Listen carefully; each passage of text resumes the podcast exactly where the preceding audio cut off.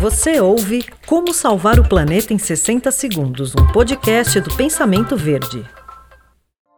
Se você ainda tem dúvidas sobre a separação de latas para reciclagem, ouça esse episódio até o final. Muita gente pergunta se é preciso lavar as latas de alimentos vazias. A resposta é não. Não há necessidade de gastar água e sabão para limpar as latas. Para as latas de frutas e legumes, por exemplo, basta só passar um fio de água. Isso é o suficiente para tirar o cheiro.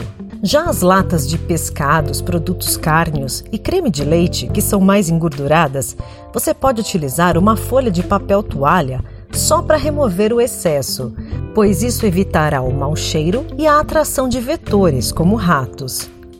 As latas de tintas e vernizes também não precisam ser lavadas.